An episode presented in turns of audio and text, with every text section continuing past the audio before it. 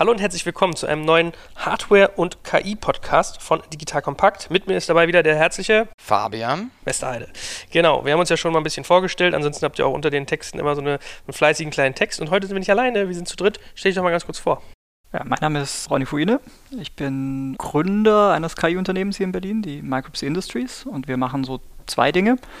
Erstens, wir helfen deutschen Industrieunternehmen, ihre Prozesse zu optimieren mit Methoden des maschinellen Lernens. Und dann wird es jetzt in Zukunft auch noch ein Robotikprodukt geben, wo es darum geht, dass kleine Industrieroboter, sichere Industrieroboter einfacher zu programmieren sind, einfach halt lernen können von den Leuten, mit denen sie zusammenarbeiten. Und es ist ja so gefühlt nicht so ganz trennscharf. Kannst du eigentlich mal so ein bisschen was zu der Nomenklatur sagen? Also sprechen wir von künstlicher Intelligenz, sprechen wir von lernenden Systemen, sprechen wir von Machine Learning? Also ich habe mit Kollege Schaback, der mit mir meinen Tech-Podcast macht, gefragt, ob er nicht mitmachen will bei einem Podcast über Machine Machine Learning. Da meinte er, heißt das nicht lernende Maschinen, das ist doch was ganz anderes und Kannst du mal so ein bisschen äh, kleine Begriffseinordnung machen, bevor wir mal da eintauchen?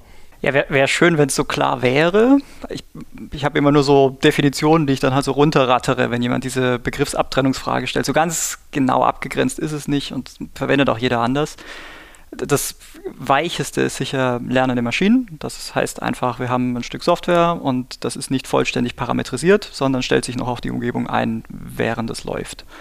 So, und dazu gibt es dann formelle, die Machine Learning Verfahren. Da sind so Dinge drin wie neuronale Netze oder Support-Vektor-Maschinen, irgendwelche parametrisierten Modelle. Und dann geht es irgendwie feiner runter in Deep Learning, was dann so spe spezielle, spezielle Verfahrenstypen sind, die einfach bestimmte Dinge tun. Ist eine lernende Maschine konsequenterweise eine künstliche Intelligenz oder ist das nochmal eine Abgrenzung? Ja, künst, künstliche Intelligenz hat ich weiß eh nicht, ob es da eine saubere Definition gibt, auf die, man sich, auf die man sich einigen kann. Was so passiert ist in den letzten 20, 30 Jahren, ist, dass künstliche Intelligenz immer der Name für die innovative Software an den Unis war, die nicht Datenbanken sind und die nicht, also immer, immer wenn ein in Anführungszeichen intelligentes System gebaut wurde, dann war es halt irgendwie KI. Er hat aber dazu geführt, dass viele Sachen, die jetzt zwar, wenn man so einen ganz weiten Intelligenzbegriff hat, eine Intelligenzleistung sind, also auch Kopfrechnen ist ja eigentlich eine Intelligenzleistung, das können Taschenrechner besser. Wir würden nicht sagen, dass Taschenrechner künstliche Intelligenzen sind. Ein Renaissance-Mensch würde übrigens das vermutlich sagen. Es, gab diese Entwicklung, dass ingenieursmäßige Probleme, die mit neuronalen Netzen oder mit semantischen Netzen gelöst wurden, die hießen dann eben KI. Und es gibt dann so eine Gegenbewegung, zu der auch die Leute, mit denen ich groß geworden bin akademisch, gehören, die sagen, deswegen muss man eigentlich nochmal einen extra Begriff einführen für allgemeine künstliche Intelligenz, wo man dann wirklich über Softwaresysteme spricht, die nicht nur noch parametrisiert werden, während sie lernen, sondern die wirklich Übertragungsleistungen erbringen können, sich ihre Ziele selber setzen, also die wir so als im Science-Fiction-Sinn als künstliche Intelligenzen ansprechen würden. Das heißt dann AGI. Da gibt es eigene Kon äh, Konferenzen, so eine eigene Community, die das macht. Ja, ich meine, ich, ich denke, sonst bei künstlicher Intelligenz ist man ja ganz schnell beim Turing-Test. Und wenn ich mich nicht täusche, hat den doch noch kein System bestanden, richtig? Ja und nein. Der Turing-Test ist so ziemlich weich. Also man kann immer ganz gut mogeln. Es gibt so alle paar Jahre meldet mal jemand, der dringend Presse braucht, er hätte ihn bestanden. Und dann hat er immer eine neue Art und Weise gefunden, ihn so auszulegen, dass, äh, dass man ihn bestehen kann. Also dem, beim letzten Fall war es so, dass sie so getan haben, als sei die Maschine, also die Maschine hat sozusagen ein 13-jähriges ukrainisches Kind gespielt. Und dann war es irgendwie plausibel, dass das manchmal seltsame Sachen sagt und die Sprache nicht so richtig versteht. Und dann konnte man melden, wir haben den Turing-Test bestanden. Wenn man ihn äh, großzügig auslegt, wie man das tun soll mit so philosophischen Konzepten, dann ist die beste Formulierung eigentlich, man kann so ein Gespräch mit einer Maschine führen, wie man ein Gespräch mit einem Menschen führen würde und sich auch über jedes Thema unterhalten. Wobei man noch nicht mal mit jedem Menschen ein ordentliches Gespräch macht. Genau, da kommt nämlich richtig die, genau, also das ist, ist in der Tat das Problem. Ne? Also Generation ICQ wird man angeschrieben mit zehn von irgendwelchen Leuten aus dem asiatischen Beruf. Das war auch schon kompliziert auf Englisch. Also da würde ich heutzutage auch nicht wissen. Übrigens zu der Abgrenzung, ich stimme ja vollkommen zu, KI ist immer das, was so State of the Art ist. Also KI ist immer so ein bisschen die Karotte, die sich vor uns her bewegt. Ich sehe das als Investor, dass viele Gründer ankommen und sagen, ja, wir entwickeln eine KI. Und wenn ich, weil ich einen sehr guten Marktüberblick habe, sage ich, nö, 90% von euch entwickeln keine. Vielleicht 2-3% von euch sind an dem Weg dran. Ja, aber die wissen es nicht besser, weil sie nicht wissen, was andere noch entwickeln und wie manche eben schon drei, vier Jahre wiederum im Voraus sind. Ich selber grenze es immer ab und sage, was wir heutzutage haben, ist so Narrow Artificial Intelligence. Eine Software, die besser ist als wir Menschen in einem sehr speziellen Fall. Besser Autofahren, besser Schach spielen. Ich meine, wir nehmen den Schachcomputer aus den 90ern, das war auch damals eine künstliche Intelligenz. IBM Watson, Jeopardy, das ist auch eine künstliche Intelligenz, aber immer nur für diesen einen Fall. Und dann fehlt genau das, was wir haben, dieses Transferwissen. Wir können dieser Maschine nicht sagen, okay, du kannst das hier und jetzt lern mal bitte was komplett Neues Da gibt es aber Teams, die an dem Thema dran arbeiten und die wirklich das Ziel haben, eine AGI zu entwickeln. Ich muss ja zu meiner Schande gestehen, ich habe immer noch nicht, wenn ich so drüber nachdenke, verstanden, äh, hängen jetzt Intelligenz und Lernen, also Lernfähigkeit miteinander zusammen. Also bist du eine KI, wenn du nur wenn du lernen kannst, oder ist, bist du automatisch KI, wenn du lernst? Ja? Aus deiner Erfahrung mit natürlichen Intelligenzen, also Menschen, hängt Intelligenz und Lernfähigkeit sehr zusammen, oder? Ja. Also das, also, ist, also ich würde sagen, es ist notwendig, aber nicht hinreichend. Könnt ihr euch mal den, den Unterschied zwischen dem, was ihr immer AGN nennt, also irgendwie Artificial General Intelligence und was du meintest mit Narrow äh, Intelligence, so ein bisschen, dass wir da mal ein bisschen Feinheiten drin haben? Für mich ist der, der Unterschied tatsächlich, so eine Narrow AI ist, die löst eine Domäne. Typischerweise löst sie die, wenn man sich ein bisschen Mühe gibt, gleich auch in a superhuman way. Also so ein Muster, ne? Also wir nehmen uns Schach vor und dann lösen wir Schach und dann gewinnen die aber auch gleich gegen alle Menschen. Also nicht nur gegen so Durchschnittsleute, sondern es wird einfach das Problem, Schach ist besser gelöst, als Menschen lösen konnten. Dasselbe hatten wir beim Kopfrechnen, dasselbe haben wir äh, beim Go jetzt gerade wieder gehabt. Das heißt, wenn so ein AI-Milestone umfällt, dann fällt er immer gleich so, dass die Menschen sich eigentlich nicht mehr bewerben müssen. ja, und das sind so, das sind so, das ist, das sind so Narrow AI-Anwendungen. Da wird sehr viel Energie reingesteckt, äh, dieses Problem vollständig zu verstehen und mit Maschinen zu lösen. Mit allem, was geht. So ein AGI ist eher eine, eine Form von KI, wo gar nicht so klar ist, wie die eigentlich nützlich ist. Ne? Das, sind, das sind Systeme, die dürfen ähnliche Fehler machen wie Menschen. Die sind also dann auch gar nicht notwendigerweise besser in dem, was sie können, aber die können sehr viel. Die sind breit und flach. Während die Narrow-Sachen, die sind sehr spitz und sehr tief. Das ist so die, das ist so die, die, die Hauptunterscheidung. Und jetzt wirtschaftlich ist natürlich immer die Frage, was macht man mit AGIs? Das wirtschaftlich nicht sofort sinnvoll irgendwie umsetz, umsetzbar und verwendbar, ist aber wahnsinnig interessant. Also ich würde auch noch ergänzen, das ist so das Supervised und Unsupervised Learning. Ja, es ist auch ein bisschen vergleichbar mit Kindern. Am Anfang, wenn du ein kleines Kind hast, dann musst du dem noch beibringen, Dinge zu machen. Irgendwann ist das Kind selber in der Lage, sich Sachen beizubringen. Narrow AI den meisten musst du am Anfang noch sagen, okay, das hier ist das beste Beispiel, das hier ist ein Katzenbild. Ja, und jetzt lerne bitte alle anderen Katzenbilder zu finden. Und, und irgendwann kommst du auf einen Schritt hin, dass du gar nicht mehr sagst, was auf den Bildern drauf ist, sondern dass die Software selber in der Lage ist, die zu erkennen und zu clustern. Das heißt, du gibst den Daten ohne einen Label, ohne einen, einen Begriff dahinter, was diese Daten überhaupt bedeuten und die Maschine ist selber in der Lage, aus diesen Daten einen Sinn zu machen und weiterzuarbeiten. Ronny grinst schon dazu. Ja, er, er grinst dazu, weil es äh, tatsächlich jetzt in der, im, im, Deep Learning, also das, was jetzt in den letzten Jahren passiert ist, der Weg andersrum ist. Ne? Die fangen wirklich zum Teil, inzwischen ist es auch schon wieder kalter Kaffee, aber die fangen zum Teil wirklich mit unsupervised-Verfahren an, weil man damit einfach so Struktur aus der Welt extrahieren kann. Also die Welt strömt so vorbei, ist total chaotisch und blubbert da so rum. Und es geht erstmal darum, so ein paar Regelmäßigkeiten zu finden und dann sucht man sich für diese Regelmäßigkeiten Namen. Und erst dann geht, das, geht die Interaktion mit der Kultur los. Ist übrigens vermutlich auch bei Kindern so. Ich erinnere mich, ich war in, in, Israel mal in einer Universität in der Negev-Wüste, wo ich immer den, ich glaube Ben Gurion war das, da haben die uns so ihre Roboter-Sachen vorgestellt. Ich fand die ehrlich gesagt etwas pomadig. Also ich glaube, ich hatte mich gemeldet und meinte, ich hätte bei Toys R Us schickere Sachen gesehen, da musste, der hat er gegrinst. Wo, wo schickere Sachen gesehen? Du hast wo bei Toys R Us habe ich gesagt. Bei Toys R Us, okay. Habe ich Roboter gesehen, die eindrucksvollere Sachen gemacht haben als die. Ich habe so ein bisschen den Verdacht, dass die die, die Hardcore-Sachen eigentlich im Hinterzimmer hatten und so mit, mit Militär zusammen entwickeln. Und als, als Zuschauer kriegst du so die, die Lala-Sachen, aber ist ja auch nicht wichtig. Vielleicht ist es auch ein bisschen hochmütig, wenn man so von diesem ganzen Boston Dynamics-Kram verwöhnt ist. Aber die hatten einen Anwendungsfall. Da meinte er so, sie haben einem Roboter die Aufgabe gegeben, von A nach B zu gehen. Und das war leicht hügeliges Terrain, weil in Israel ist es so, die, die haben ja öfters Kriegssituationen und müssen dann ihr schweres Geschütz und die Munition und so irgendwo anders hin transportieren. Und das ist mit Wagen oft nicht so gut. Und die muss auch mal ein Mensch steuern, etc. pp. Also haben die so eine Art Lama entwickelt, so eine Art Lama-Roboter, der die Sachen trägt. Und ein, eine Entwicklungsstufe dahin war ein, ein menschlich laufender Roboter, dem sie gesagt haben, lauf von A nach B. Und da es halt wüstenbergiges Gelände ist, ist der losgelaufen. Und er ist den Berg runter aber nicht vorwärts, sondern seitwärts gelaufen. Das hat ihm aber niemand gesagt, sondern es war eigentlich nur die Aufgabe von A nach B und auf einmal fing er an, seitwärts zu laufen und keiner hat verstanden, warum. Und dann teilweise so hat er sich so rückwärts eingedreht und wieder umgedreht. So und das war eigentlich ein ganz spannender Moment. Würdet ihr sowas als so ein unsupervised Learning bezeichnen oder ist das eigentlich mehr so ein, so ein, so ein Ausreißer, so eine Anomalität? Das klingt jetzt in diesem Fall, als wäre es, also vermutlich trainiert man sowas mit Reinforcement Learning. Sorry, neuer Begriff. Reinforcement Learning ist bekannt dafür, unkonventionelle Lösungen für Probleme zu finden. Also Reinforcement Learning ist eigentlich das maximal systematische Ausprobieren von so einem kompletten Parameterraum und einfach mal gucken, was funktioniert. Und diese Systeme sind bekannt dafür, dass man erstmal sehr darauf achten muss, wofür man sie belohnt, weil alles, wofür man sie nicht explizit belohnt oder bestraft, probieren die aus. So. Und wenn in diesem Fall jetzt eben das Ziel war, geh einen Berg runter und dann hat das System halt gelernt, einen Berg runter zu gehen. Und es gab weder eine Belohnung noch eine Bestrafung für die Richtung oder wie man da geht, aber besonders menschlich auszusehen dabei, dann probiert so ein System eben auch sowas aus, wenn es besser funktioniert. Es gibt diesen berühmten Fall von Reinforcement Learning, wo man, ich glaube, Tetris spielen äh, lernen sollte mit, mit Reinforcement Learning. Und das System hat Belohnung bekommen für hohe Punktzahlen und es hat einfach irgendwie gelernt, so einen Glitch auszunutzen in der Implementation von diesem Tetris, mit der man die Punktzahl direkt manipulieren konnte. Kein Tetris gespielt und hohe Punkte oben reingeschrieben. Wie entwickelt man denn eigentlich ein lernendes System? Weil was man sich natürlich fragt ist, wenn du sagst, wie hast du genannt, Enforcement, ne? Reinforcement, Reinforcement Learning. Learning.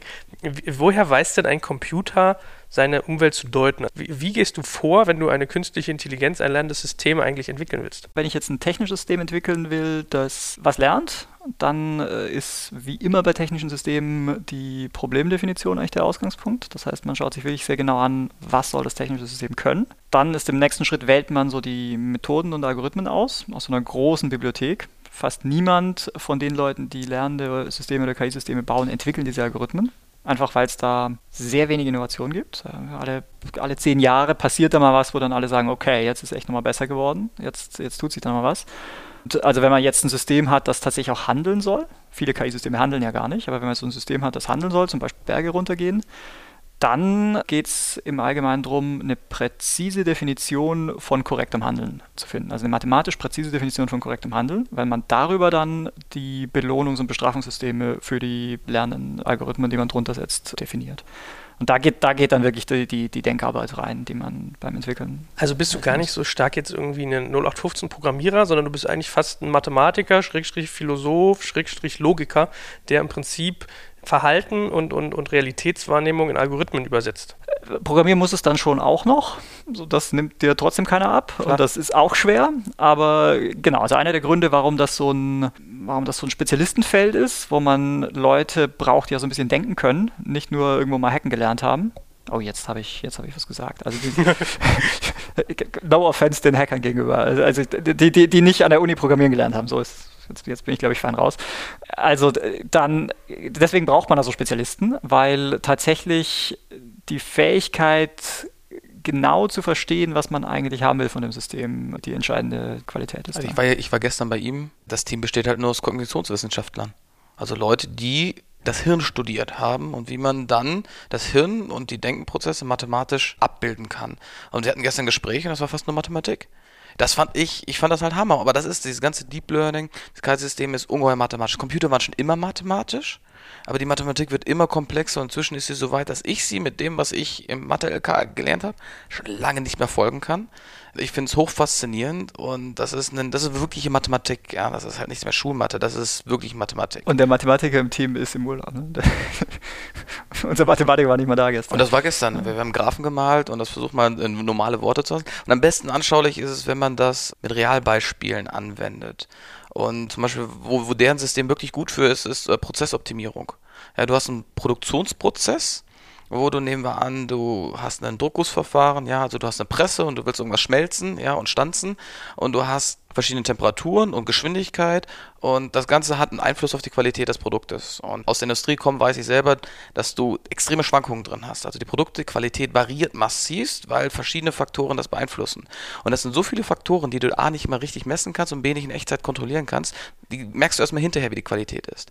Micropsy entwickelt halt ein System, dass die die Parameter rechtzeitig ausmessen und eigentlich eine perfekte Formel haben, wie die Einstellung von so einem System sein müssen, was ein Mensch gar nicht mehr mathematisch draufkommt, weil das sind Millionen von Datenpunkten und du müsstest dich sonst hinsetzen mit 100 McKinsey-Leuten, riesige Excel-Tabellen bauen und 100 McKinsey-Leute rechnen rum, um auf das zu kommen, was deren Software innerhalb von ein paar Tagen ausrechnen könnte. Aber wie machst du sowas? Ich meine, am Ende des Tages ist es ja Faktorenberücksichtigung. Magic.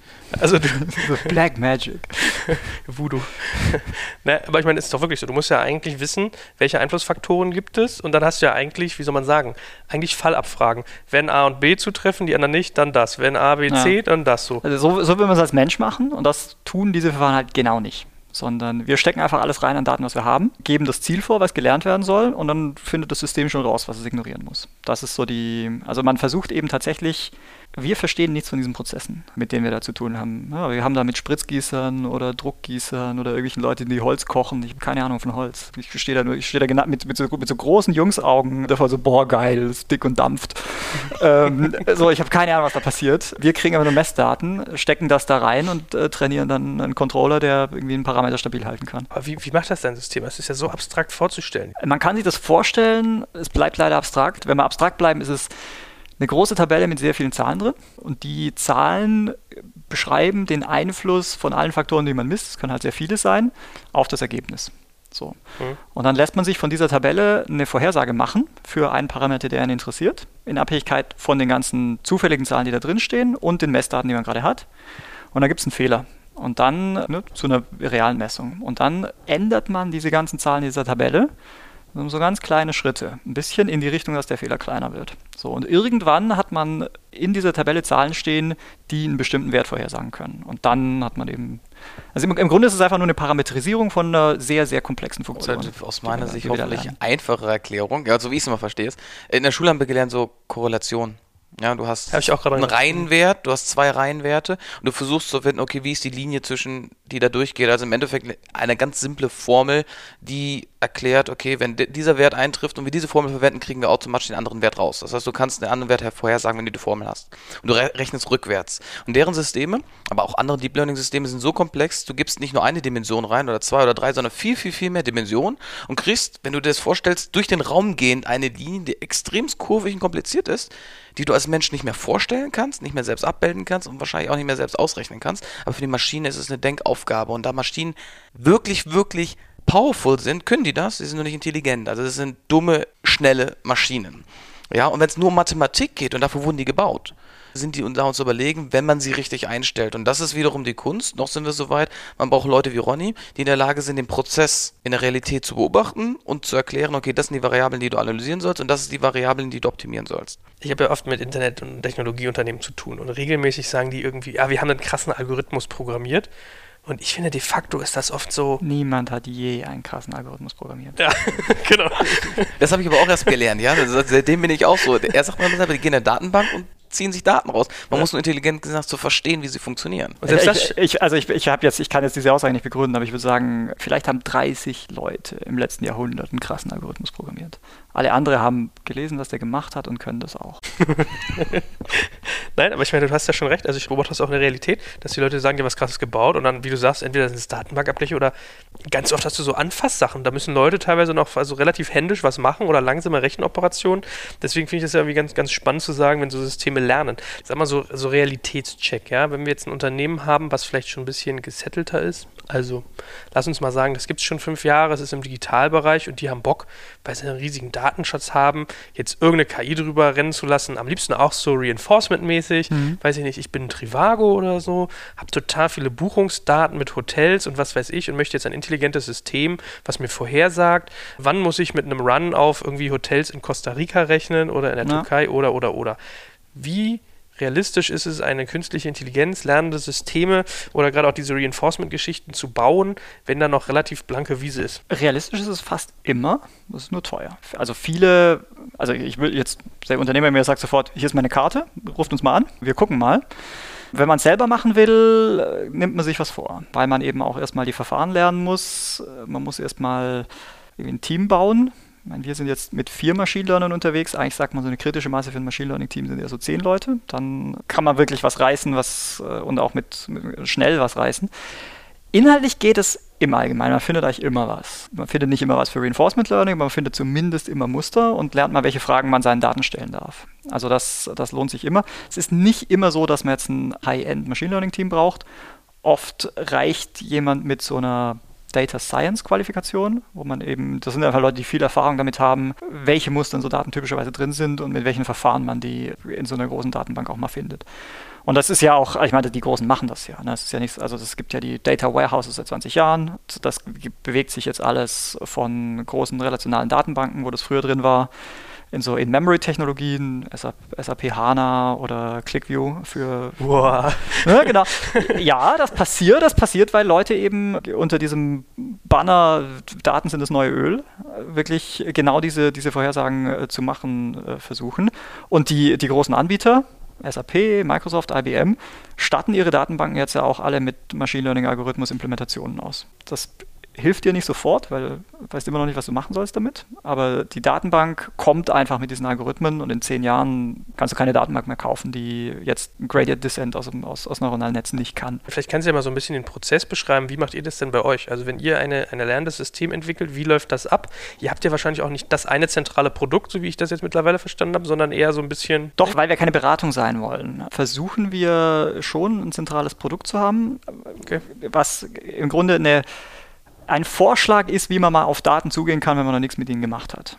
Das heißt, das ist, was da rauskommt, ist nicht notwendigerweise optimal, löst nicht notwendigerweise optimal das Problem des Kunden. Es geht aber mal schnell und man kann mal in vier Wochen mit uns was machen und wir kommen dann mit dem PDF zurück und sagen, hier sind schon mal Dinge, die drin sind. Hier sind Sachen, die wir, die wir gefunden haben. Also wir, wir, gehen, wir gehen tatsächlich mit so einem Standardverfahren ran, gehen mit den Ergebnissen von diesem Standardverfahren zurück zum Kunden, sagen, hier sind schon mal Sachen, die wir in euren Daten gefunden haben. Übrigens, die Qualität ist so, dass wir uns zutrauen würden, damit zu arbeiten. Das ist nicht immer der Fall, das ist wichtig und dann setzt man sich zusammen. Na, dann spaltet sich so unser Standardprodukt auf, dann ist die Frage, programmieren wir einen Controller, programmieren ein Dashboard oder machen wir Forensik? Und wenn das klar ist, dann gibt es so einen äh, kleinen Teil, der so Projektarbeit ist, den wir dann auch gerne machen.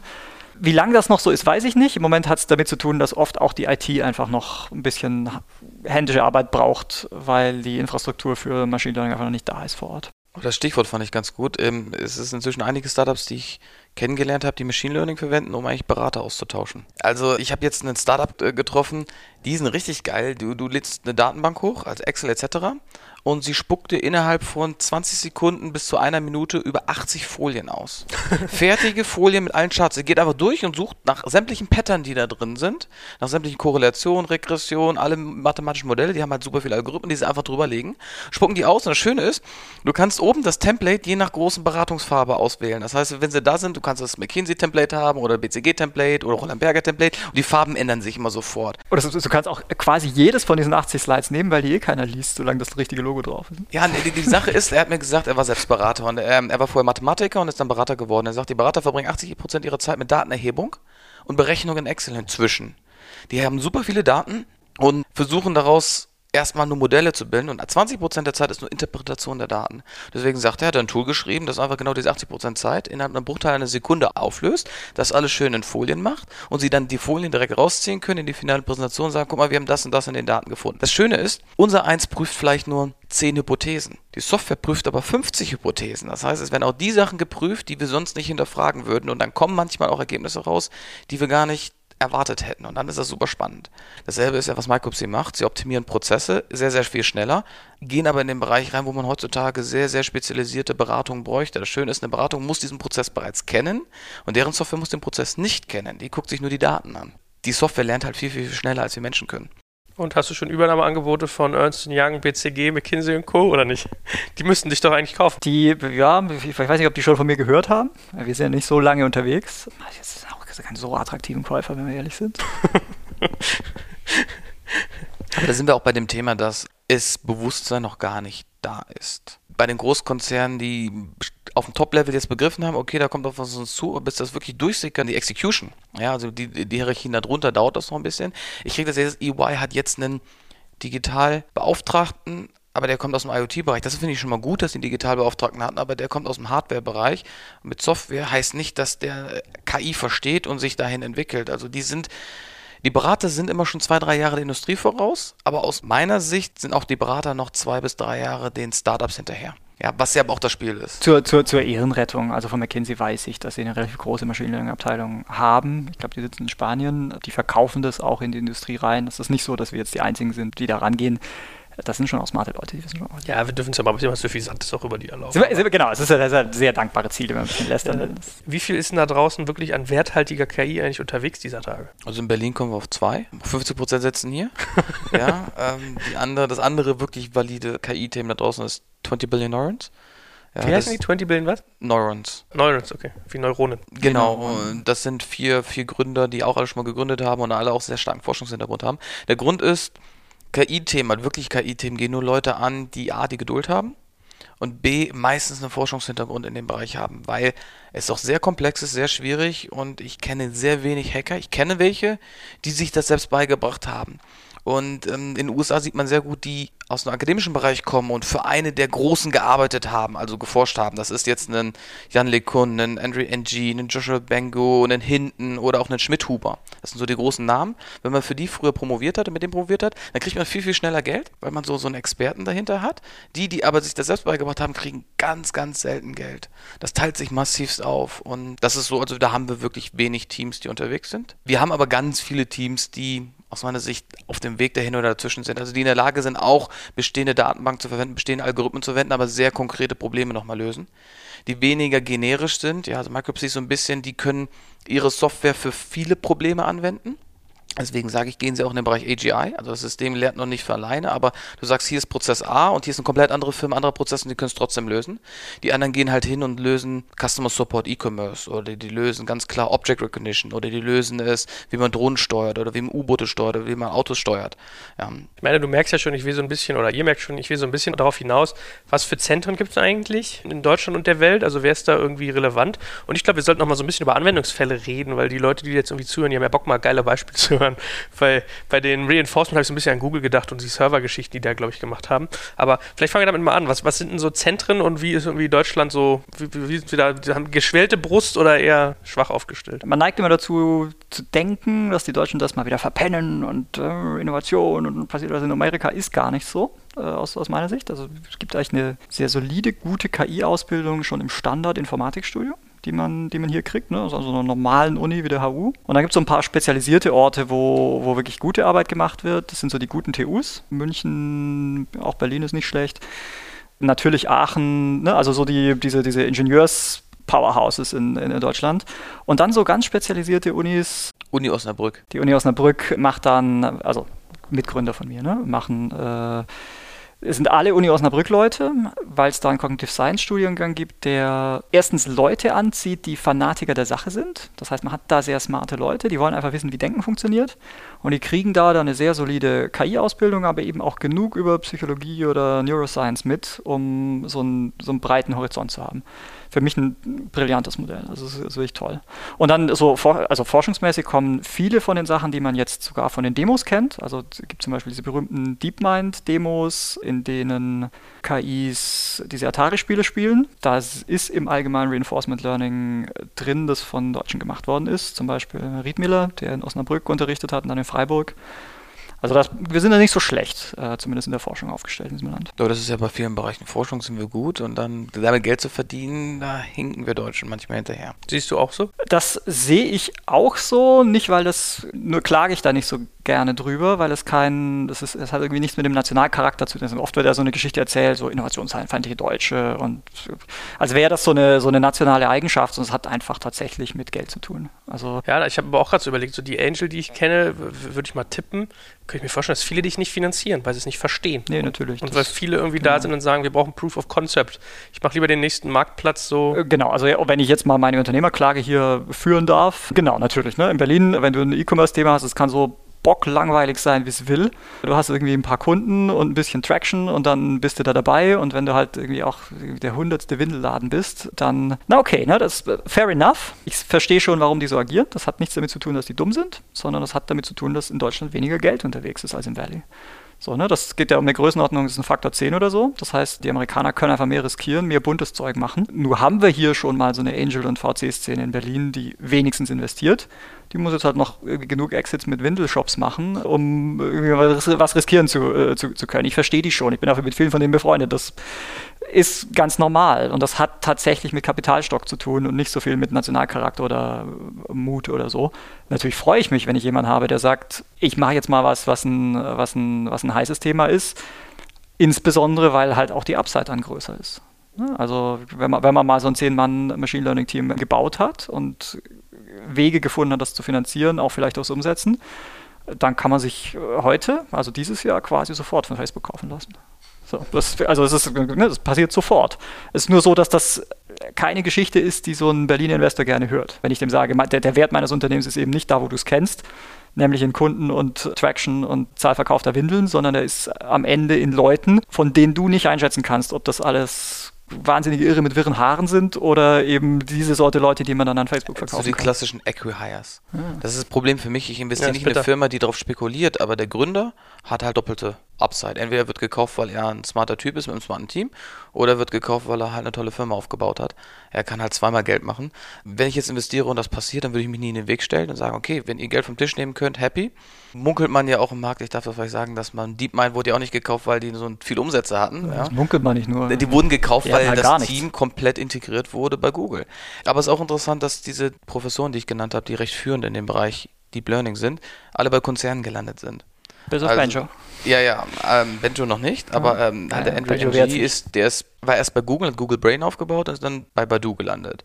Ja, und LeCun sitzt halt bei Facebook und baut da das Team auf. Oder hinten sitzt jetzt bei Google. Das heißt, die wurden in den letzten zwei, drei Jahren alle abgeworben. Und dadurch ist ungeheuer viel akademisches Know-how in die Unternehmen gewandert, was ungeheuer, würde ich mal, beschleunigend war. A, für die Vision und B, aber auch Leute zu rekrutieren. Und das führt dazu, dass du schreibst ja selbst mal darüber, die Gaffer Economy, dass die massiven Wissensschwerpunkte jetzt erst noch mehr aufbauen. Die kriegen bessere Talente, haben die besseren Führungskräfte und investieren mehr in diesen Bereich. Wir wissen, dass die hunderte, also ich glaube Facebook hat 100, 200 Machine Learner oder mehr. Ja, also die haben riesige Stabsabteilungen dazu und das sorgt dafür, dass die natürlich immer noch besser werden und klar das Ganze anziehen. Und in zwei, drei Jahren davon verlassen dann manche von denen wiederum Facebook, gründen ihre eigenen Firmen und befeuern wiederum das Ökosystem und da haben wir keinen Vorsprung hier. Wir haben auch hier, würde ich mal sagen, in Deutschland wenig große Unternehmen, die massiv in den Bereich investiert haben. Jedenfalls sind mir nicht so viele bekannt. Es scheint zu passieren jetzt. Also ich erlebe das schon, dass ich auf Kunden treffe, die sagen, oh, wir bauen da selber was auf. Gerade zum Beispiel die Automobilkonzerne haben diesen Schuss schon gehört, anders als man das denken könnte. Die, die wissen schon, was geschlagen hat. Aber es ist in der Tat so, ne? das geht halt jetzt los, während die Amerikaner es schon fünf Jahre machen. Um GAFA nochmal einzuordnen, ist im Prinzip so ein bisschen ein, ein Bild, nenne ich es jetzt mal, für eine Oligarchie der wenigen Großen, die meistens in den USA sitzen. GAFA ist ja so ein bisschen dieses Bild äh, Google, Apple, Facebook, Amazon. Je nach Segment kann man da sicherlich noch ein paar andere äh, mit reinziehen. Aber ist das irgendwie ein Problem, dass so deutsche Talente weggekauft werden von großen Amis und wir eigentlich davon nichts haben so richtig? Ist es ein Problem für wen? für uns natürlich, für unsere für- Volkswirtschaft. Für, äh, für, die, für die Volkswirtschaft. Für die Volkswirtschaft, also wenn ich jetzt Politiker wäre und damit beauftragt, in den Wohlstand dieses Landes zu mehren, dann würde ich schon sagen, das ist irgendwie ein Problem, dass da der große Talentstaubsauger DeepMind äh, in den letzten Jahren in Deutschland unterwegs war. Sich einfach so die besten Leute. Sag doch mal kurz zwei Sätze zu DeepMind für alle, die die nicht kennen. Ja, genau. Deep, DeepMind ist ein Startup von wahnsinnig smarten Leuten, die vor ein paar Jahren angefangen haben zu sagen, so wir bauen jetzt mal richtige KIs. Also wir machen eben nicht diese Ingenieursanwendungen, sondern wir gehen, wir, wir bohren mal die dicken Bretter. Und holen einfach äh, so die, die smartesten Leute dazu, die wir, die, wir, die wir kriegen können. Die sitzen in London und haben aber dann von, also das ITSIA in Lugano, wo Schmidhuber lehrt, ist so ein, also wir sind Absolventen von ihm. Die haben wirklich in ganz Europa so die, die, die guten Machine Learner eingesammelt, zu einer Zeit, als hier noch niemand erfahren hatte, dass Machine Learning wieder ein Ding ist und man sich drum kümmern sollte. So, ne, und dann waren die alle in London da auf der Payroll. Man hat die so zwei Jahre machen sehen und dachte, was treiben die da? Also irgendwie Erwachsenenbildung. Also sie haben publiziert auf den Konferenzen von Produkten nicht mal die Rede gewesen und dann hat Google es für eine halbe Milliarde gekauft. So, und dann sind sie alle aufgewacht. So, was ist, was, was passiert da? Und äh, Zu dann, dem Zeitpunkt hatten sie aber noch von der 50 Millionen Runde noch 48 Millionen auf dem Konto liegen. so, und eben, also nicht, nicht mal angefangen, Produkte zu bauen. Und das ist eben ein Muster, das jetzt durchzieht. Also die, die KI-Exit, die es seither gibt, also es gibt eine, eine Menge KI-Exits. Keiner von denen ist ein Umsatzexit gewesen. Niemand interessiert sich für die EBITs dieser, dieser Unternehmen. Die interessieren sich alle fürs Team. Es ging so weit, dass die Amerikaner jetzt so eine zweijährige Phase hinter sich haben, dass sie den Wert von einem KI-Unternehmen als Multiple von den KI-Ingenieuren, die da arbeiten, irgendwie Krass. be be be berech- berechnet haben.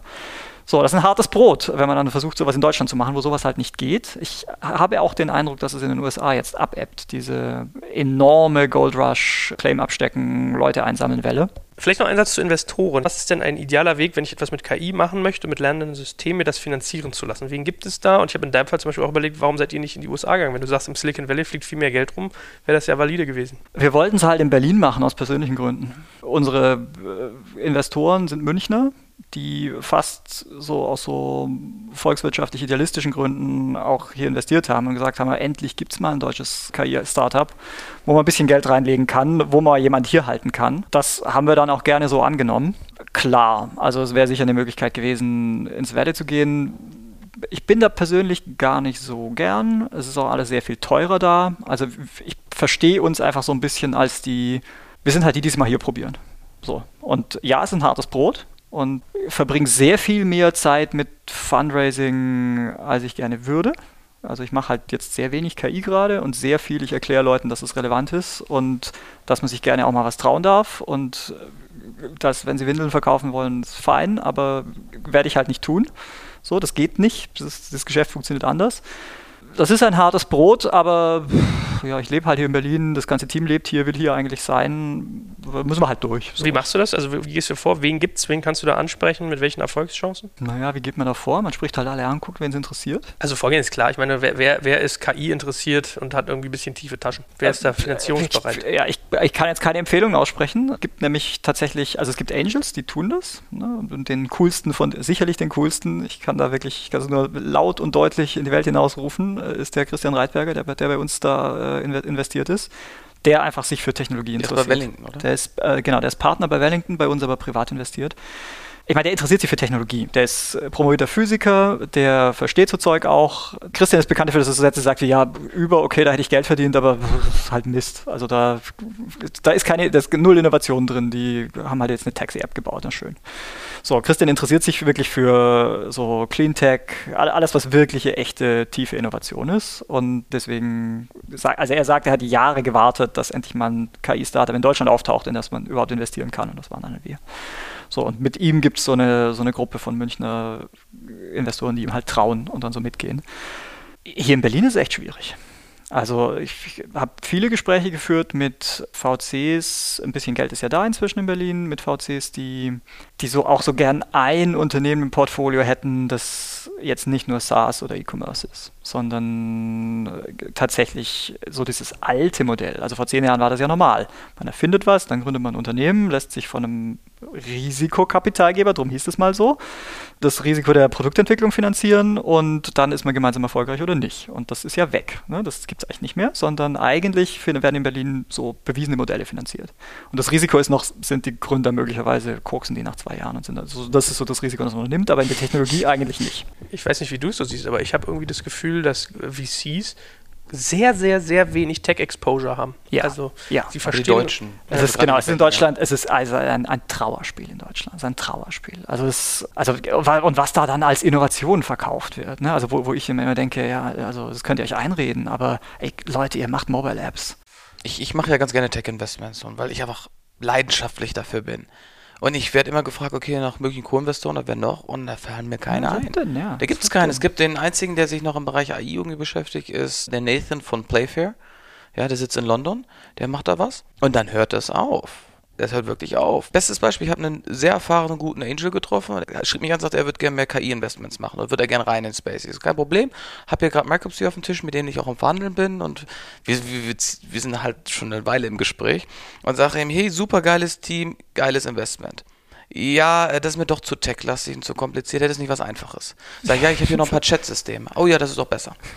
Und so ist aber, das ist jetzt mal stellvertretend für viele, viele andere Investoren. Ich, ich stelle es denen vor und nein. Also ich, ich, ich, ich, ich höre so, die, die sagen mir, das ist halt so ein Liebhaberthema. Hm. Jungs, es ist die Zukunft. Es jedes, halt die Zukunft. Jedes, jede fucking echte Innovation sieht vorher, fünf Jahre vorher aus wie ein Liebhaberthema. Das ist, was euer Job mal gewesen ist. So. Ich habe halt einen, einen, Investor getroffen, der ist jetzt so 70 und er hat wirklich, wirklich viel Geld schon gemacht. Und ich habe mir gefragt, was ist dein einer Rat, den du mir geben kannst? Sagt Fabian, investiere in Sachen zehn Jahre vor ihrer Zeit. Ich habe mein ganzes Geld gemacht mit Firmen, die ihrer Zeit zehn Jahre voraus waren. Und damit habe ich mein Vermögen gemacht. Wobei es ja echt schwer ist. Du hast ja viele, die so sagen, ach, es war zu früh, die Zeit war noch nicht reif. Aber die haben nicht durchgehalten dann. Genau, muss das, man durchhalten. Das ist, durchhalten, das ist eine extrem harte Phase. Das ist die Sache. Die, die Teams, die durchhalten, sind dann, wenn der Markt anzieht, mit ungeheuer viel Know-how und Expertise und teilweise auch Netzwerk schon vor Ort und können dann richtig durchstarten. Entweder du bist der Erste oder du bist der Letzte und machst es dann zehnmal besser. Ja, und das passiert dir als Gründer natürlich ständig. Na klar, bist du mal zu, irgendwie ein halbes Jahr zu früh und dann geht das Geld aus, bevor entweder dein Vertrieb greift. Das ist echt schwer zu timen also ne, man kann ja Vertrieb einfach machen und er greift auch irgendwann, aber wenn man jetzt mit so einer echt dünnen Kapitaldecke, wie das, was man halt in Deutschland so einsammeln kann, unterwegs ist, dann kann das schon passieren und dann ist halt mal tatsächlich kurz Ich meine, wenn man Firmen lang genug beobachtet, die, die ändern eh ihr Geschäftsmodell regelmäßig. Mhm. Ja, die fangen mit dem an und dann passen die das an, teilweise innerhalb von drei Monatstakten, manchmal von drei Wochentakten. Manche Programme wie Entrepreneurs First in London zwingt sie sogar dazu, ihr Geschäftsmodell innerhalb von sechs Wochen so oft zu drehen, bis es gewisse Logik hat. Und das ist ja der übliche Prozess. Ich habe selbst Firmen gegründet und ich habe zwölf Geschäftsmodelle in drei Jahren ausprobiert ausprobiert. Also mal rauszufinden, was es ist und dann erst ziehst du es durch. Aber Geduld, Durchhaltevermögen ist ganz, ganz wichtig und gerade im KI-Thema rechtzeitig dran sein.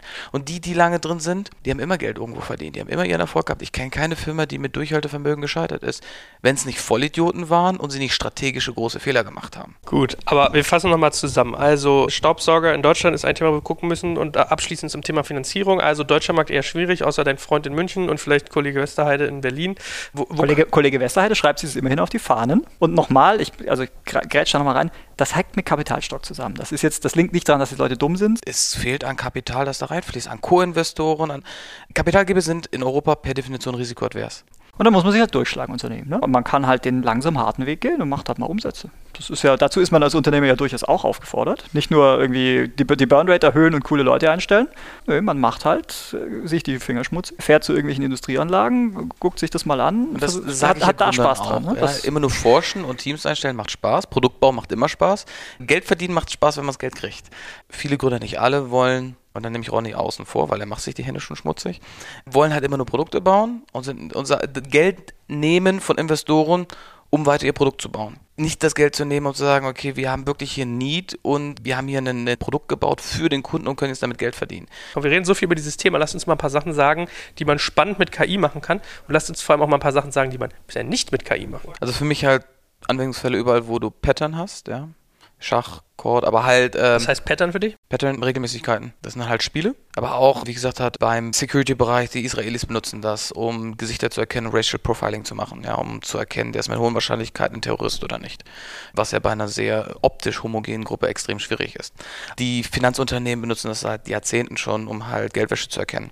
Google benutzt das massiv, weil heutzutage fast jedes Keyword einen eigenen Google-Algorithmus hat. Also die multiplizieren einfach den Algorithmus in verschiedene Bereiche, sodass du heute, wenn du SEO machst, extreme Schwierigkeiten hast, das nachzuvollziehen. Spotify benutzt KI, um deine Playlists zu optimieren für dich. Facebook benutzt KI für dich, damit du mehr Urlaubsbilder kriegst und weniger Babybilder oder so etwas. Also das sind so, wir haben es bei Siri, Alexa, äh, Netflix benutzt das, ja, überall, wo du autonome fliegende Objekte hast. Überall, wo du heutzutage Lesen von Text, Verständnis von Text hast und auch Beantworten von Text. Da ist nicht immer KI drin. Da viele behaupten, sie machen nur KI, aber ich weiß auch von Teams, die nutzen wirklich KI, um Textverständnis zu machen, um äh, Audioerkenntnisse zu machen, um Bildverständnis zu machen. So viel dazu, was sie können. Was sie nicht können, das ergänzt sich noch dazu, ist, die Software ist heutzutage weder motiviert noch neugierig. Sie ist nicht gierig, sie ist nicht hungrig und sie ist nicht in der Lage, Wissen zu übertragen in andere Bereiche. Das sind jetzt wiederum sehr menschliche Begriffe, aber genau das ist ja, wir bauen ja immer Maschinen unserem Ebenbild nach. Das ist ja so ein Problem, was wir haben. Wir, wir versuchen ja immer, Intelligenz ist ja nur das, was ein Mensch ist. Also wir sehen uns als intelligent und wir können uns nicht vorstellen, dass etwas intelligenter ist.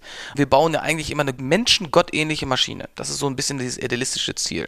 Und wenn man das anlegt, ja, also dass die Maschine muss menschenähnliche Intelligenz haben, dann fehlen da noch einige Bereiche, gerade auch im Bereich emotionaler Intelligenz. Ich fange mal mit so großen Bereichen an, wo jetzt wirklich was passiert ist, wo es auch besser geworden ist. Was wir mit KI-Systemen jetzt können, das ist mit Sicherheit Bildverarbeitung. Ne? Also da hat sich jetzt wirklich was getan durch die tiefen Netzwerke. Da geht mehr. Spracherkennung sind so die Textverständnis.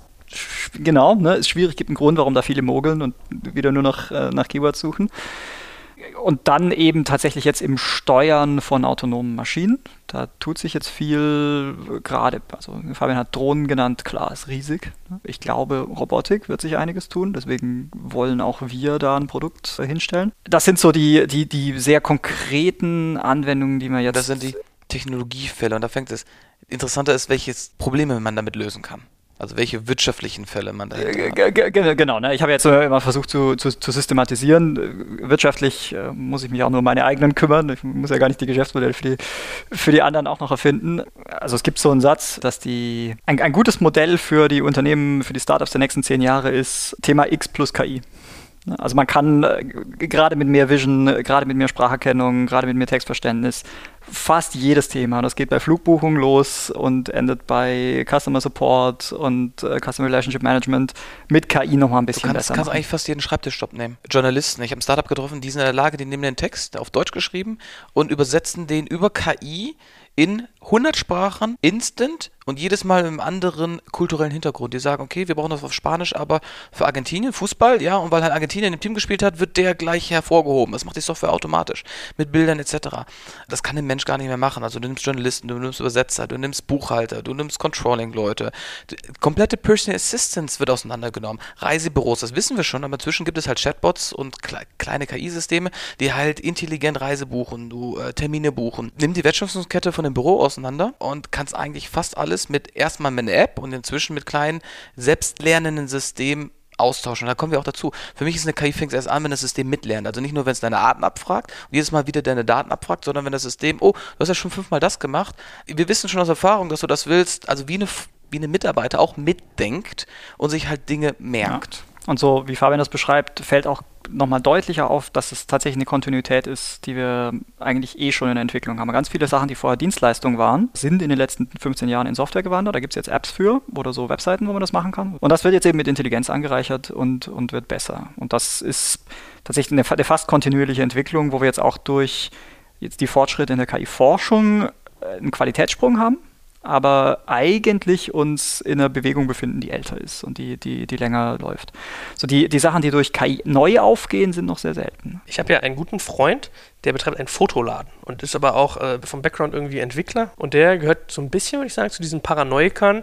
Wenn wir erstmal selbstlernende Systeme haben, Computersysteme, die sind viel, viel schlauer als wir selbst, dann lernen die irgendwie in, in kürzester Zeit uns irgendwie komplett äh, obsolet zu machen. Das ist so ein bisschen so wie ein Kind, was auf eine Ameise guckt und dann ist die Frage, was machen die mit uns? So, also diese ganzen, da kann man ja mal so ein bisschen diese Brücke schlagen, Nähe zur Science Fiction. Ist das so ein bisschen Paranoia und irgendwie wirklich Science Fiction oder ist da eigentlich was dran, dass Computer eigentlich jeden, jeden also da kann man ja auch mal ein Thema Konsequenzen irgendwann gehen, so Workforce, ja, was passiert sozial und so. Was für ein Risiko geht eigentlich von sowas aus? Wenn wir das Problem einer AGI lösen, ja, also einer Artificial General Intelligence, ist der Sprung zu einer Superintelligenz viel, viel greifbarer. Also die Hürde ist erstmal eine AGI zu entwickeln. Also die Literatur sagt oft, wenn wir es schaffen, eine Maschine zu entwickeln, die sich selbst Sachen beibringt und dann die unbegrenzten Datenmengen nimmt, die wir im Netz haben, etc., und die Ressourcen, dann springt die recht schnell. Aber das ist nur die Theorie. Ja, die haben halt andere Körper, ne? KIs werden immer weird sein, weil sie andere Körper haben. Eine ganz andere Sensorik, eine ganz andere Art und Weise zu handeln. Also wie, wie unterhält man sich mit äh, KIs über Bäume, die, ich weiß nicht, Infrarotbilder verarbeiten und nie auf den Baum klettern konnten? Das, das, der, der, der Baumbegriff wird immer ein anderer sein. Was ich mag, sind so Agenten. Also es gibt nicht die KI, sondern wir haben Agentensysteme, also autonome Software, die wie so eine Narrow AI mit einem gewissen guten Sprachverständnis vorne drauf Aufgaben erfüllt. Du wirst eleganter mit der KI sprechen, ja, du wirst dir einfach Textbefehle geben und dahinter lernt sie dazu und verarbeitet das. Und du hast auch Agenten und meine Vision ist es, irgendwann hast du halt Interfaces oder eine App ist ja ähnlich, aber du hast irgendwann Interfaces, neuronale Implants und du schickst deinen Agenten einfach los, die für dich Aufgaben machen. Ist das auch so deine Vision? Weil ich meine, ich sage ja, wenn, wenn, du mit Leuten über KI redest, lernende Systeme und du hast ja jetzt schon gesagt, in diesen, diesen Narrow Spaces, dieses Narrow Learning sind wir schon outperformed. So. Mhm. Und das kann ja eigentlich sein, dass das dann bereichsübergreifend so wird. Du bist natürlich auch schnell bei diesen Skynet-Themen aller Terminator, die Maschinen richten sich gegen uns. Der Mensch ist zu ja. klein, zu unbedeutend. Genau, also das, wir haben ja auch die Paranoia-Frage noch gar nicht beantwortet. Ist die, ist die denn berechtigt? Und dann äh, kommt irgendwann dieses, also müssen wir, müssen wir uns mit diesem Terminator-Szenario befassen und wann äh, müssen wir. Das sagen ja sogar richtig schlaue Menschen, ne? wenn ich mich nicht täusche. Genau, also erstens. Äh, Elon Musk gesagt, die größte so, Gefahr so, der Menschheit. So ist, genau, so, also genau, also erstens soll man das sehr ernst, also man ist immer äh, auf einem dünnen Eis, wenn man, wenn so die Kaliber, die da jetzt gesagt haben, oh, jetzt sollten wir mal anfangen nachzudenken, sowas sagen und man sagt dann, nö, nö, die irren sich einfach. Also es war ja nicht nur Elon Musk, da war auch Stephen Hawking dabei und so. Also, okay. so, so Leute, ja, genau, also das sind schon, das sind jetzt schon Kaliber von Leuten, wo ich denke, bevor ich mal sage, die haben nur irgendwie Grütze im Hirn, würde ich mal langsam machen und man nachdenken, ob vielleicht ich Grütze im Hirn habe. So. Also das soll, das soll man mal ernst nehmen. Jetzt als KI-Praktiker kann ich sagen, also wir merken das schon, bevor wir sowas bauen. Das ist jetzt nicht, dass das nebenbei passieren wird man rührt nicht in so einem großen Topf. Nach zwei Tagen gucken wir rein und sagen, huch, Skynet. Also das, das wird nicht passieren. So da, davor habe ich weniger Respekt, aber es kommt dieser Moment, wie die Software so weit ist, dass sie über diese Übertragungsleistungen vollbringen kann und die, die Maschinen tatsächlich besser werden. Und dann ist so ein bisschen die Frage, was passiert. Meine persönliche Haltung dazu ist immer so ein bisschen, dass wir immer in diesem Wir gegen die Maschinen Gespräch und das wird immer so getan, als gäbe es uns, die Menschen, und die Maschinen sind so was ganz anderes. Und das ist eigentlich eine Welt, in der ich schon jetzt nicht mehr so richtig zu leben glaube. Also wenn da jemand wir sagt, wen meint er eigentlich? Und die Menschheit, die sind jetzt irgendwie per se besser als die Maschinen. Gehören da Leute, die auf YouTube Passanten enthaupten dazu? So, zu diesem Wir, zu diesen Menschen, die man retten muss vor den bösen Maschinen. Also für, für mich ist es dann eher so, dass ich denke, die Maschinen erben den Geist von uns auf eine Art und Weise mit anderen Körpern, aber die Geschichte der Menschheit schreibt sich in unserer Software eigentlich ohnehin schon fort und tut es auch jetzt schon. Also meine Vision ist, dass Firmen immer mehr zu KI-Systemen werden. So, so ein Google besteht schon fast nur aus Software. Ein Uber, ja, ein Uber braucht 1000 Leute, um Millionen von Taxifahrten zu koordinieren. Ja, ein Airbnb braucht nur 1000 Leute, um Hunderttausende von Übernachtungen zu koordinieren. Ja, du benutzt ja bereits Algorithmen. Und irgendwann hast du halt immer autonomere Algorithmen, die immer mehr eigenständige Sachen machen und die Menschen dahinter einfach nur noch aufpassen, in welche Richtung sich so bewegt, so, so Last and Monitoring. Im Hollywood wird das immer alles viel schlimmer gemacht, weil du nur zwei Stunden hast, um die komplette Dramaturgie äh, halt darzustellen und du willst immer Skandale und Katastrophen. Also es muss auch irgendwie visuell spektakulär sein, ja, also es muss auch was in die Luft fliegen. Die, die, die Filme sind dann immer etwas brutaler, aber die Bücher nehmen sich dann immer ein bisschen mehr Zeit und gehen da viel, viel mehr in die Technik und in die, in die Sachen rein. So oder so bleiben aber immer Leute zurück. Ich habe nicht Angst vor KIs, ich habe mehr Angst vor den Antitechnologisten da draußen. Ich habe Angst vor den Leuten, die anfangen, die zu bekämpfen, die nämlich die Menschheit nach vorne bringen wollen. KI in der Medizin wird für den größten Lebenswohlstand für uns Menschen sorgen, vergleichbar zu allen anderen Bereichen. Dann kommst du aber im Bereich rein, das wird extrem philosophisch. So, in, in, in, in 30 Minuten von, äh, wo waren wir, Spritzgussprozesse optimieren zu äh, Transhumanismus, ja, das ist KI. Also wenn wir lernen, dass, dass die Sorgen, die man sich in dem Bereich machen kann, jetzt nicht unbedingt nur von der Aluhut-Fraktion kommen, ja. sondern schon durchaus schlaue Menschen dahinter sind, lass uns doch noch einen Satz sagen zu dem ganzen Thema Konsequenzen so im, im Arbeitsmarkt und im Sozialsystem. Selbstfahrende Autos, da fängt es ja schon sehr simpel berechenbar an. Busfahrer, Taxifahrer, Lkw-Fahrer, das sind so Sparten, die kannst du ja größtenteils irgendwie schließen. Keiner muss mehr Auto fahren, so richtig. Werkstätte, Service, An- und Beladen, Bed and Breakfast, Mautstellen. Wenn du LKWs äh, automatisierst, äh, eine Million Jobs in den USA, sind sechs Millionen Zwei Jobs nochmal dranhängen. Ja, also du kannst äh, Faktor 2, 3 nochmal draufrechnen an den dazuhängenden Plätzen. Die also ich meine, du hast ja gesagt, Journalisten werden irgendwie äh, theoretisch obsolet. Ich kann mir vorstellen, Anwälte wäre so ein Thema, weil wer kann besser Gesetzbücher über sich behalten als ein Computer und so weiter. Also was passiert denn dann eigentlich? Was machst du dann, wenn du da, da, hast du ja einfach mal richtig philosophische Fragen. Da bringen ja viele dann so das äh, bedingungslose Grundeinkommen auf einmal auch ins Spiel. Die Jobs werden nicht komplett verschwinden, sondern du kannst mit Software einfach mehr Produktivität erreichen. Ergo brauchst du einfach weniger Menschen oder du hast einfach mehr Nachfrage. Tendenziell wird Software dafür sorgen, dass du einfach weniger Menschen brauchst, um dieselbe Leistung zu erreichen. Historisch war es so, unsere Weltwirtschaft ist so gewachsen, dass du trotzdem immer noch Menschen brauchtest, weil der Gesamtoutput gestiegen ist und der Gesamtkonsum. Und äh, es gibt Leute wie zum Beispiel mein Vater, die sagen, nee, bisher war schon immer so, Technologie sorgt dafür, dass du in anderen Bereichen andere Leute brauchst und dass sich das wieder ausgleicht. Ich sage, ja, Technologie wächst gerade schneller, als die Leute A qualifiziert werden und B sich umlernen können. Das heißt, wir brauchen immer mehr hochqualifizierte Leute und weniger mittel- oder niedrig qualifizierte Leute und da wird es zu einem Dilemma kommen. Weitestgehend kann ich da, glaube ich, zustimmen, äh, was, was du da gerade sagst. Da waren so ein paar Wirs drin, die ich wieder nicht verstehe. Also wer ist der, wer ist der, wer, wer, wer, wer, wer hat da diese Interessen? So bin das ich und meine Freunde, sind wir das als Volkswirtschaft. So ein Wir, das man sich immer ganz gut suchen kann, ist dann so ein Nationalstaat oder so ein Gebilde wie die, wie die Europäische Union, wo man dann sagt, wie geht man politisch mit so einem Prozess um? Nun haben wir ja tatsächlich, Fabian sagt es schon, einige Erfahrungen damit, Prozesse zu automatisieren. Also mein Lieblingsbeispiel ist die Landwirtschaft. Vor 150 Jahren waren da, ich weiß nicht, was die genaue Zahl ist, irgendwie 60, 70 Prozent der Bevölkerung waren halt in der Landwirtschaft tätig tätig. Heute sind es zweieinhalb. Und das ist jetzt nicht so, dass man deswegen das, das bedingungslose Grundeinkommen einführen musste, sondern naja, man geht halt in der Fabrik arbeiten und nach der Fabrik kommt auch wieder was. Gut, so. aber wir hatten 60, 70 Prozent Leute in der Fabrik gearbeitet haben, die inzwischen fast alle in die Servicegesellschaft gewandert sind und wir haben Sozialversicherung eingeführt. Gerade deswegen. Also wir haben ja aus meiner Sicht haben wir bereits ein bedingungsloses Grundeinkommen, ist nur nicht bedingungslos. Wir haben Hartz IV und jeder, der sozial durchs Netz fallen würde, wird abgedeckt. Ich habe selber auch mal Arbeitslosengeld gemacht, damit meine erste Firma äh, bekommen. Da ist ja ein gewisses Sicherungssystem. Nur der Unterschied ist, wir verachten die, sagen, ah, du nimmst Hartz IV, du bist jetzt arbeite mal. Also die, wir müssen umdenken von, Arbeit ist die Definition des Menschen zu Nein. Nicht arbeiten ist der Naturzustand und dann sucht er sich seine Tätigkeiten selber. Er könnte Künstler sein, er könnte Unternehmer sein, er könnte. Man, es gibt so viel, so viel Dreck allein auf der Straße. Es gibt so viele Bereiche mit Hilfe mit Kindern, mit behinderten Kindern in der Pflege. Es gibt so viele tolle Tätigkeiten, die einfach so schlecht bezahlt werden. Da ist ein Ungleichgewicht und ich, deswegen bin ich großer Freund von bedingungslosem Grundeinkommen. Das ist etwas, und wir haben es bereits, wir sind nur nicht bedingungslos und wir müssen einfach nur umdrehen, dass per Definition jeder nicht mehr arbeiten muss, Wenn er bereit ist, in einer Zwei-Zimmer-Wohnung zu wohnen und wenn er aber lieber drei oder fünf Zimmer hat und zwei Autos hat oder so etwas, dann sollte er weiterhin arbeiten. Jeder von euch stellt nochmal eine KI-Anwendung vor, die ihn persönlich richtig stark beeindruckt hat, weil ihr seid ja sehr tief in dem Thema drin und wenn ihr jetzt was habt, wo ihr sagt, das ist ein richtiger Knaller, ich glaube, das ist dann für viele Leute auch interessant, sich mal anzuschauen mein größter Favorit ist derzeit eine KI-Anwendung, die das autonome Steuern von Flotten im Bereich bewegliche Objekte macht. Ob es Mesh-Netzwerke für äh, Unterwasser-U-Boote etabliert oder in der Lage ist, Search and Rescue, also Minenentdeckungsflotten von Drohnen loszuschicken. Also einfach in der Lage sind, hunderte, tausende Objekte mit einer Anwendung zu steuern. Okay, das ist konkret. Wie ist bei dir? Ja, ich, ich mochte, ich habe es selber nicht ausprobieren können bisher, ich mochte das, was Extra.ai macht, äh, sehr gern. Das ist eine KI, die die Rolle von einem persönlichen Assistenten übernimmt, genau für das Aushandeln von Terminen. Offenbar funktioniert das spektakulär gut. Das hat mich sehr beeindruckt in den Berichten, die ich darüber gelesen habe. Nun haben Leute, die es probiert haben, gesagt, das ist so gut und das macht die Sorte Fehler, dass wir vermuten, die faken das im Moment. ähm, also ich weiß es nicht. Äh, wenn, wenn, wenn diese Sachen gehen, finde ich, das, find ich das sehr eindrucksvoll, weil es so gute Narrow-Anwendungen sind, die wirklich das Leben einfacher machen und so ein komplettes Problem wegnehmen mit Technologie, die es vor fünf Jahren nicht gegeben hat. Das ist schon Hervorragend. Dann danke ich euch beiden ganz, ganz herzlich für euer Wissen, eure Zeit und ich würde sagen, wir sammeln unter dem Ding nochmal, also unter unserem Podcast nochmal so eine Liste mit Literatur- und Filmempfehlungen, weil ich gelernt habe, das ist ja auch ganz beliebt. Äh, du hast hoffentlich bis dahin dein Windeltrauma überwunden.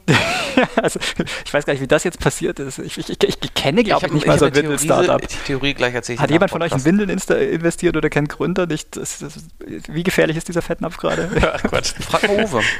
ne, eben, ich glaube, das kommt irgendwie über Uwe. Das, äh, ja, oh Gott, oh Gott, was habe ich da gesagt? Schönen Gruß an Uwe Hausmann und Project A. Euch danke ich ganz herzlich. Vielen Dank. Dankeschön. Ciao.